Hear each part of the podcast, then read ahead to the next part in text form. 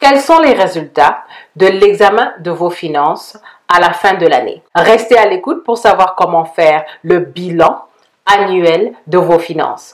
Bonjour, c'est Finançoyer avec Anania. Ne ratez pas nos conseils de finances personnelles. Abonnez-vous. Le problème du jour est que beaucoup d'entre nous, nous évitons de faire face à nos finances à la fin de chaque année. Mais il y a des solutions. Une chose que vous pouvez faire, c'est regarder les facteurs uniques. Le facteur unique de cette année, c'est la crise de Covid. Quelles sont les leçons que vous avez tirées de cette crise? Une autre chose que vous pouvez faire, analyser vos finances et chercher ce qu'il y a de positif. Ce qui est positif, vous devez continuer à le faire et même chercher des moyens à le faire dans d'autres catégories de vos dépenses.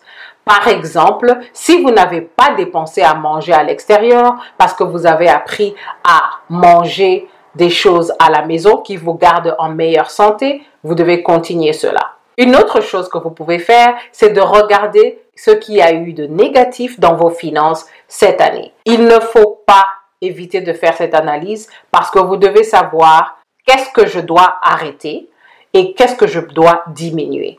Par exemple, les salles de sport, beaucoup de gens ne vont pas retourner dans leur salle de sport parce qu'ils ont trouvé des alternatives. Ils savent qu'ils peuvent faire du jogging, ils savent qu'ils peuvent faire des exercices à la maison et même après la crise, ils ne vont pas retourner dans les salles de sport et recommencer à payer.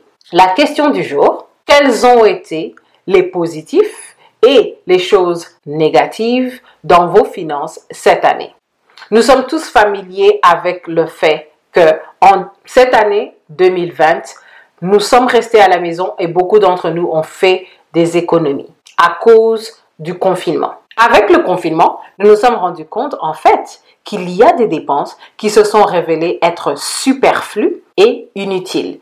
Donc, en action pour l'année 2021, nous saurons qu'est-ce qu'il faut garder et qu'est-ce qu'il faut rejeter ce qu'il faut retenir, c'est qu'à la fin de chaque année, il faut faire un bilan.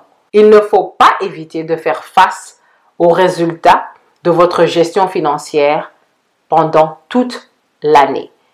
Il faut regarder pour voir quelles sont les mauvaises habitudes à abandonner et quelles sont les bonnes habitudes continuer et à amener dans l'année prochaine. Merci de votre écoute à cette édition de Finançoyer et à la prochaine